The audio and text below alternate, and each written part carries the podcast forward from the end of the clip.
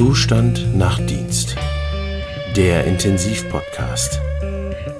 Mit Jan Karl und Martin.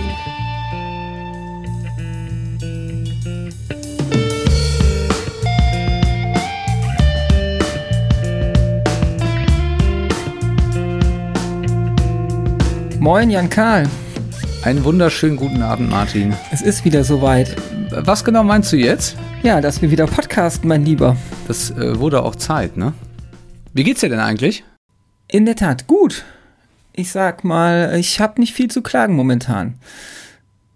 Und dir? Wie ist es dir? Es ist nicht schlecht, es ist nicht schlecht in diesen Zeiten. Ähm, ja, ach, wir hatten so ein bisschen äh, Covid. Ich jetzt nicht, der Rest der Familie war dann doch irgendwann durch. Okay. Erstaunlicher, erstaunlicherweise habe ich es nicht gekriegt. Ja. Du bist immun. Man muss auch mal äh, Glück haben. In der Tat. Ja, mutmaßlich, man weiß es nicht. Oder, oder das Virus hat auch seinen Stolz. Das kann man jetzt sehen, wie man möchte, glaube ich. Das hast du jetzt gesagt. Ja, das habe ich gesagt, das stimmt tatsächlich. Wir haben heute tatsächlich, ähm, oder wenn wir das jetzt gerade aufzeichnen, ist just im Moment heute unsere aktuelle Folge online gegangen. Genau. Und man muss an der Stelle sagen, den einen oder anderen, den das jetzt wundert, wie gut der Sound geworden ist, Zwinker, Zwinker. ähm, man kann nur sagen, es gibt sowas wie Backup-Funktionen. Wir, äh, ich weiß gar nicht, wie viele Folgen wir aufgenommen haben mit gefühlten 15 Backups. Und bei dieser einen Folge haben wir mal von diesem Standard abgewichen, was ganz gut war. Ähm, Nicht. Ja, also de facto haben wir sie zweimal aufgenommen und am Ende auch mit einer Technik, die, mit der wir alle nicht so richtig zufrieden waren, aber ich, äh, es sei uns verziehen vielleicht an der Stelle. Aber ganz im Sinne des CRMs, ähm, erkenne dein Equipment, beziehungsweise ähm, wir haben uns nicht dran gehalten. Ja. ja. Man lernt ja aus seinen Fehlern und wir geloben Besserung und hoffen, dass das jetzt diesmal besser wird. Oder die, die nächsten hoffen, Male besser wir wird. Hoffen. Wir, wir arbeiten genau. stetig dran. Ne? Wir arbeiten stetig dran. So, was machen Jetzt wir haben heute, wir ja schon Jan beim Karl? letzten Mal gesagt, ja, das ist, äh, eigentlich ist es nochmal so eine kleine Sonderfolge, weil ich immer noch auf diesen Teaser zurückkommen muss, als du gesagt hast, S für Stuhl. Und ich Ja. wirklich kurz gedacht habe, äh, habe ich Äh. irgendwas nicht mitgekriegt? Aber tatsächlich ist es so, und ich habe es beim letzten Mal ja, glaube ich, schon gesagt, ähm, ich habe ein, ähm, tatsächlich ein Paper dazu gefunden. Also es gibt ja, jetzt ist ja jetzt übertrieben, es gibt viele Paper zu, ähm, äh, zu Stuhlgang beziehungsweise zu Abführmaßnahmen in Intensivstationen, welche Auswirkungen das Ganze hat. Aber es gab ein Paper, ähm, was den Titel hatte Ubi Pup Ibi Ivacua, ähm, was ich, was wirklich sehr, sehr lustig klang, äh, weil man es ja eigentlich in dem klassischen Zusammenhang nur mit Eiter kennt. Ähm, und äh, würden das jetzt heute zum Anlass nehmen, tatsächlich eine Folge über Stuhlgang abzuhalten. Ja, und man muss natürlich ehrlicherweise dazu sagen, dass ähm, der Stuhlgang in Anführungszeichen ja auch bei unserer Visite eigentlich jedes Mal äh, mit Schema ist jetzt nicht explizit zu dem Fast-Hack-Schema mit dazugehört, aber wir natürlich bei jedem Patienten jeden Tag evaluieren, wann er das letzte Mal Stuhlgang gehabt hat, wie lange er, wenn nicht, keinen Stuhlgang mehr gehabt hat und das bei uns ja eigentlich auch zur täglichen Routine auf der Intensivstation bei den Visiten mit dazugehört. Genau. Also so gar nicht Ja, so weit weg von unserem Fast-Hack-Schema ja eigentlich oder von unserer Nein. Routine in der, in der täglichen Visite ist. Es ist ja auch Teil der Ein- und Ausfuhr, also Teil der Bilanzen. Äh, Das machen wir mit der Diurese und dazu zählt Stuhlgang ja letztendlich auch. Ja. Es gibt Kollegen, die das Akronym noch erweitert haben. Fast Hack ist Fast Kack. Nicht schlecht und so denkt man dran. Tatsächlich, ja. ähm, genau, darum diese, vielleicht wird es auch nur eine kurze Folge, aber tatsächlich die nicht unwichtige Folge über ähm, Stuhlgang beziehungsweise ähm, Abführmaßnahmen. Warum ist das aus deiner Sicht so wichtig, Martin? Oder wo liegt eigentlich die Schwierigkeit und warum muss man tatsächlich danach gucken? Also es ist jetzt nicht nur mit immer mit dem Zwinkern im Auge, sondern es hat ja tatsächlich einen Hintergrund, warum wir das tun. Naja, ähm, zum einen finde ich so aus der Erfahrung her, dass das immer ein guter Indikator dafür ist, dass irgendwas in dem Körper des Patienten nicht so ganz stimmt. Also wenn wir Patienten bei uns auf der Intensivstation haben, die schon so ein, zwei Tage da liegen und nicht abführen, trotz dass man vielleicht anfängt, sie zu mobilisieren oder sie, naja, mit einem PDK abgedeckt sind und eigentlich abführen sollten und das findet nicht statt, dann ist das immer so eine Situation, wo man doch so ein bisschen hellhörig werden sollte, oder? Ja, schon.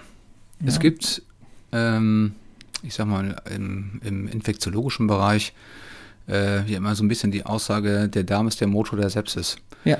Und da gibt es tatsächlich ja auch Untersuchungen zu, die ähm, zeigen konnten, dass wenn eine Magen-Darm-Passage nicht adäquat ist und dann, dafür muss man jetzt nicht nur den postoperativen Patienten haben, der jetzt klassischerweise auch im Darm operiert worden ist, wo wir diese partiellen Atonien ähm, oder Paralysen ja durchaus kennen nach den Operationen, ja. aber auch bei dem äh, Patienten mit internistischen Grunderkrankungen. Ja ist eine nicht funktionierende Magen-Darm-Passage tatsächlich auch damit assoziiert, dass die Wahrscheinlichkeit durch dilatierte Darmschlingen, durch eine verminderte Peristaltik, ich unter Umständen auch eine Translokation von Bakterien haben kann. Genau.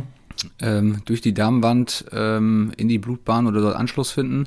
Und ich finde, das zeigt manchmal auch ein bisschen den, die, die Tatsache, dass wir wenn wir Patienten auf einer Intensivstation betreuen, die unter Umständen auch septische Krankheitsbilder haben, Infektionen haben, ja auch immer wieder ähm, Keime der Darmflora auch in positiven Blutkulturen finden. Ja. Das ist jetzt nicht immer nur der, ne, also ich kann natürlich auch sagen, dass der E. coli aus der Blase, ähm, aber wir finden tatsächlich ja einfach Darmkeime oft mal in der Blutbahn bei Patienten, die auch nicht am Darm operiert worden sind. Das heißt, zeigt schon, der Darm spielt ähm, da mit eine entscheidende Rolle in diesem Gesamtprozess. Auf jeden Fall. Ja, und das, das ist, wie du sagst, ähm, dass, der, dass das der, der Motor der Sepsis ist und die Sepsis treibt, erleben wir ja häufig. Und es sind ja auch nicht nur die, die Patienten, wie du schon erwähnt hast, die jetzt die schweren Bauchoperationen hinter sich haben, aber ich kann mich auch an Fälle erinnern, wo Leute mit einer Pneumonie da waren und wir eigentlich dachten, hm, die sind auf dem Weg der Besserung und dann überlegte man so, hm, die haben schon länger nicht mehr abgeführt und dann merkte man, dass da wieder ein Schub kam und dann ist dann doch zu einem zu einer Translokation gekommen ist. Also das ist schon ähm, was, wo man eigentlich drauf achten drauf achten sollte und ich finde, was auch so ein bisschen in das ganze Konzept passt, was wir ja versuchen auch zu vermitteln. Es sind ja oft die, die, die elementaren und einfachen Dinge, auf die man achten muss. Und Stuhlgang ist nun mal etwas, was, was, was leicht zu erheben ist und wo man ganz schnell ein Gespür dafür bekommt, dass irgendwas in dem Organismus, in dem System nicht so funktioniert, ähm, wie es sollte. Und das kann halt, wie du sagst, unterschiedliche Ursachen haben. Das kann sein, dass der Patient schwer septisch ist. Das kann sein, dass der Patient eine Operation, eine ausgedehnte Operation am Darm hatte und der Darm deshalb verärgert hat, äh, verärgert ist. Ja. Sind sind aber auch Dinge, über die man sich so Gedanken machen sollte. Sind das zum Beispiel die in, intubiert beatmeten Patienten, die hochdosiert Opioide bekommen und deshalb die Darmmotorik einfach lahm ist? Oder ist das der Patient, der vielleicht auch einfach nicht genug mobilisiert wird und platt im Bett liegt und deshalb der Darm verärgert ist ähm, und nicht nicht ähm, nicht nicht anfängt zu arbeiten und auch das, was wir auch in unserer Ernährungsfolge ja gesagt haben, wenn ich die Leute früh anfange, enteral zu ernähren, wirkt sich das natürlich äh, vorteilhaft auf den Darm aus und die Motorik fängt viel früher an. Also es sind immer so die, eigentlich die grundsätzlich elementaren Dinge, über die wir die ganze Zeit reden, die ja auch oft auf den Stuhlgang sozusagen zutreffen. Ja, man sieht ganz schön, wie so eine Verzahnung stattfindet ja. zwischen den einzelnen ähm, Aspekten der Intensivmedizin und wie sich ähm, einzelne Maßnahmen so miteinander verzahnen, dass es da wirklich Abhängigkeiten gibt und ähm, indem ich eine Sache verändere, das doch auch erheblichen Einfluss auf eine andere Geschichte haben kann, beispielsweise Sedierung mit der Darmperistaltik. Genau. Ähm, was in diesem Paper ganz schön ist, dieses Ubi Pup Ibi Evacua, das ist von 2010 nebenbei veröffentlicht und wir werden es auch in den Show Notes anhängen, durch einen holländischen Autor. Ähm, ich sag mal so, das Thema Stuhlgang ist relativ alt ähm, und er schreibt, beschreibt es relativ eindrücklich, ähm, das ist letztendlich eine DIN A4-Seite lang, ähm, dass dieses, die Problematik äh, des Stuhlgangs, ähm, ich glaube, die ersten Aufzeichnungen gab es im 16. Jahrhundert. Ähm, mhm. Es wird unter anderem beschrieben, dass König Louis der 13. aus Frankreich in einem Jahr insgesamt 212 Klüsmen sich verabreicht mhm. hat. Ähm, also scheinbar abführen war offensichtlich immer schon im Trend. On Vogue. ja. ja?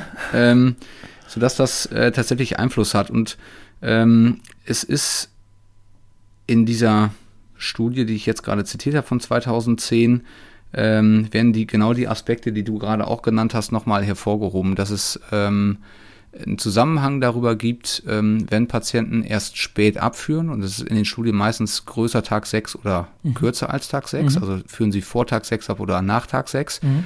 ähm, sieht man tatsächlich in der Gruppe der Patienten, die ähm, erst ab dem sechsten Tag abführen, ähm, das mit einem ähm, verlängerten Intensivaufenthalt einhergeht, ähm, dass die ähm, zum Teil längere Beatmungszeiten hatten, dass sie, ähm, das ist eine Folgestudie aus dem Jahr 2016, teilweise auch Outcome-relevante Daten hatten, ähm, die ähm, mit einem negativen Outcome assoziiert ist. Mhm. Und dann stellt sich jetzt immer ein bisschen die Frage, ist es Henne oder ist es Ei? Also sind die Patienten schlecht ähm, oder haben sie ein schlechtes Outcome, weil sie spät abgeführt haben?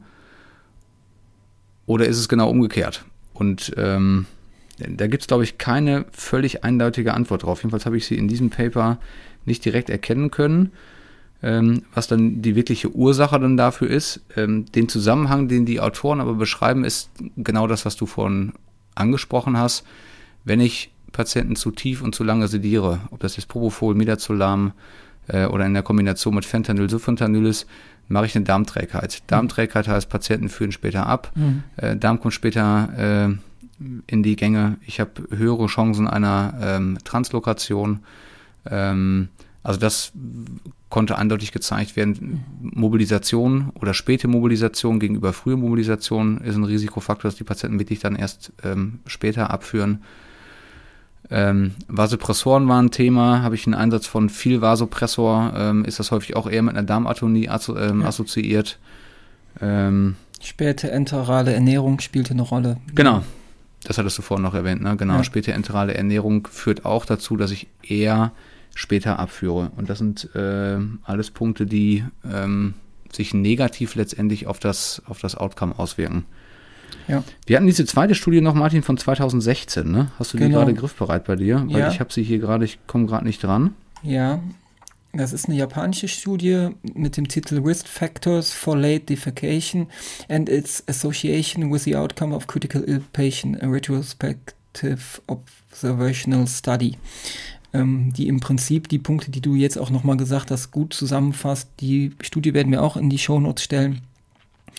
Und die im Prinzip ähm, als Schlussfolgerung zieht, dass die Punkte Jetzt sind wir da wieder ein bisschen redundant, also späte enterale Ernährung, sedativer Einsatz, operative Einsätze, unabhängige Risikofaktoren für eine späte, äh, für ein spätes Abführen sind in kritisch kranken Patienten und dass im Prinzip diese Late Defecation, so wie Sie es hier nennen, ähm, mit einem verlängerten ähm, Intensivaufenthalt assoziiert ist und dann halt mit allen Faktoren, die damit einhergehen. Ne, mit einem schlechteren Outcome, ähm, höheres Risiko für Reinfektion und, und, und, und, und. Alles dieser Rattenschwanz, der dann da im Prinzip dranhängt. Ja. Ähm, zu dem Schluss kommen. Ich kann aus der klinischen und ich find, Praxis mal so ein bisschen, achso, Entschuldigung, aus der klinischen Praxis so ein bisschen, was mir persönlich immer auffällt, wenn wir Patienten haben, die tatsächlich länger und das, ich sag mal, fünf, sechs Tage nicht abgeführt haben und zusätzlich noch künstlich beatmet sind, finde ich, merkt man, das kommt in den Studien nicht so eindeutig hervor, aber ich finde, in diesen Einzelfällen merkt man es durchaus, dass die sich, finde ich, dann auch irgendwann schwerer beatmen lassen. Die haben so ein geblähtes Abdomen, ja.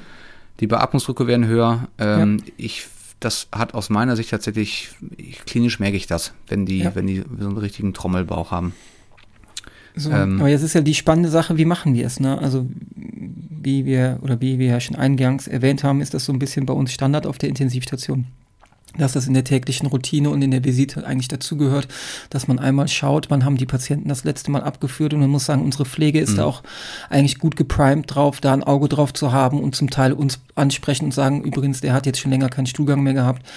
Ähm, und wir sind da ähm, auch eigentlich versuchen da recht aware zu sein. Ne? Ähm, und ich finde, wir haben da eigentlich eine ganz gute, eine ganz gute Herangehensweise. Ne? Wir versuchen, so gut es geht, auf sedativer und ähm, ähm, tiefe Sedierung zu verzichten, so wie es geht. Wir versuchen, ja.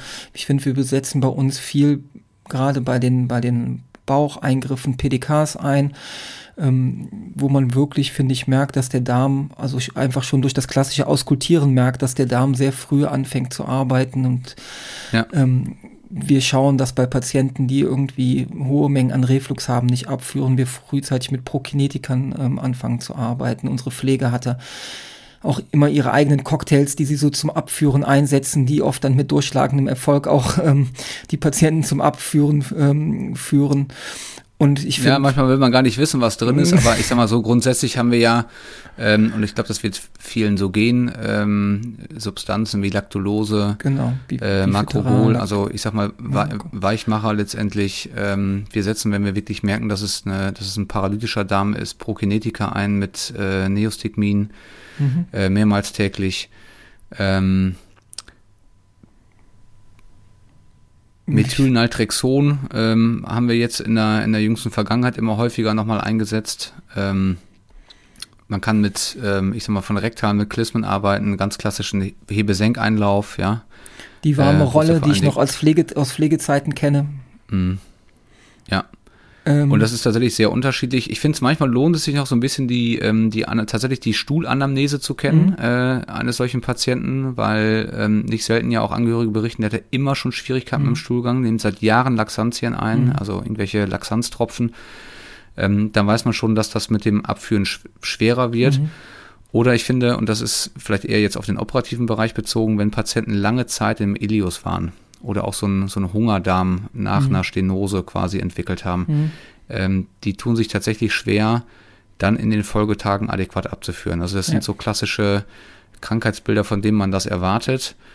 Retroperitoneales Hämatom beispielsweise auch, kein, ist nie ein Eingriff am Bauch gewesen, aber große Blutungen im Bereich ja. des Psoas oder im, im Retroperitoneum führt häufig dazu, dass diese Patienten wirklich Schwierigkeiten haben. Aber du hast schon richtig gesagt, es sind genau die, die Sachen, auf die man achten muss. Frühe Mobilisation, wenig Sedieren, wenig Opiate, viel regionale Anästhesie.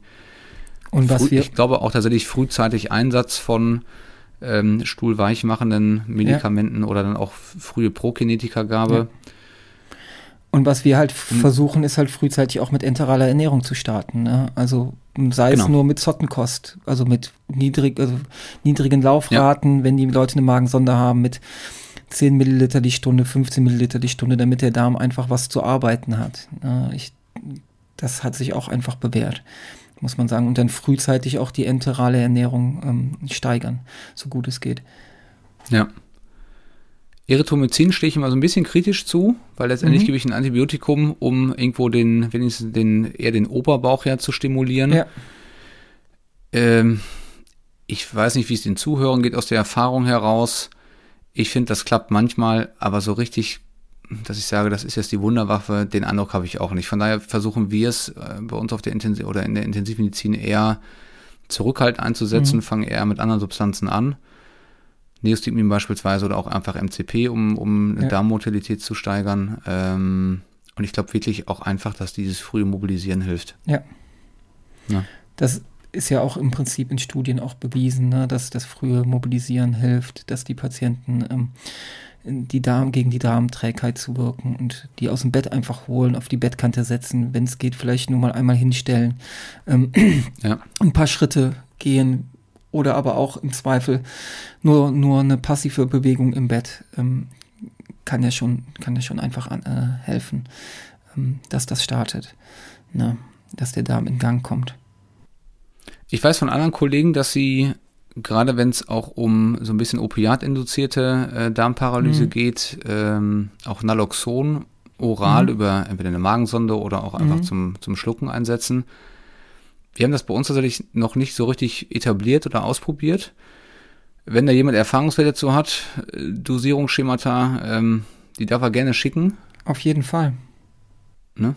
Ähm, dann kann man sie entweder mit aufnehmen oder man kann sich darüber austauschen. Das würde mich tatsächlich persönlich auch nochmal kurz interessieren. Ja. Finde ich auch, da haben wir wenig Erfahrung mit, was das ähm, angeht. Ne? Ähm, Weiß ich auch nicht. Das ist wieder Anekdote, aber es gibt manche Pflegekräfte und ich erinnere mich an eine noch ganz besonders, die ist mittlerweile in Rente gegangen. Wenn ich wusste, die, die, die betreut diesen Patienten, danach hat er abgeführt. Ich weiß nicht, was sie da reingemacht hat. Ähm, das hat gefühlt zu 100 Prozent geklappt. Das, danach haben diese äh, Patienten abgeführt. Das fand ich, äh, ja, war gut. Also, ja. ne? Dann, ja. Äh, war der Drops gelutscht sozusagen. Und man muss ja auch ehrlicherweise sagen, oft geht es den Patienten danach auch besser. Also man erlebt ja dann oft, dass die Leute irgendwie Reflux haben, dass die sich übergeben, dass es denen nicht gut geht. Klar. Und wenn dann der Knoten in Anführungszeichen geplatzt ist einmal, ja.